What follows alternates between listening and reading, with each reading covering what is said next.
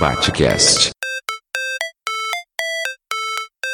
Boletim de domingo. Com Adriano Viaro.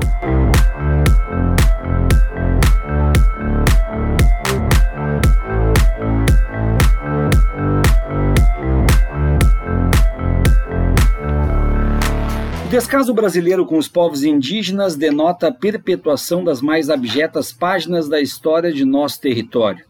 Grosso modo, os povos originais são vistos como primatas que não merecem respeito, cuidado e muito menos territórios. Passou da hora de admitirmos nossas mazelas e identificarmos de maneira clara e pública os atores da discriminação para com os indígenas. Ontem assisti ao filme A Lista de Schindler e foi impossível não fazer ligação entre os judeus desnutridos e quase mortos com os indígenas noticiados nas últimas horas no território nacional. Ao longo dos últimos anos, vimos manifestação criminosa, como a do então candidato ao Senado Federal pelo Rio Grande do Sul, o senhor Lazier Martins, que disse em debate que índios deveriam deixar de ser índios para, deste modo, serem inseridos na sociedade.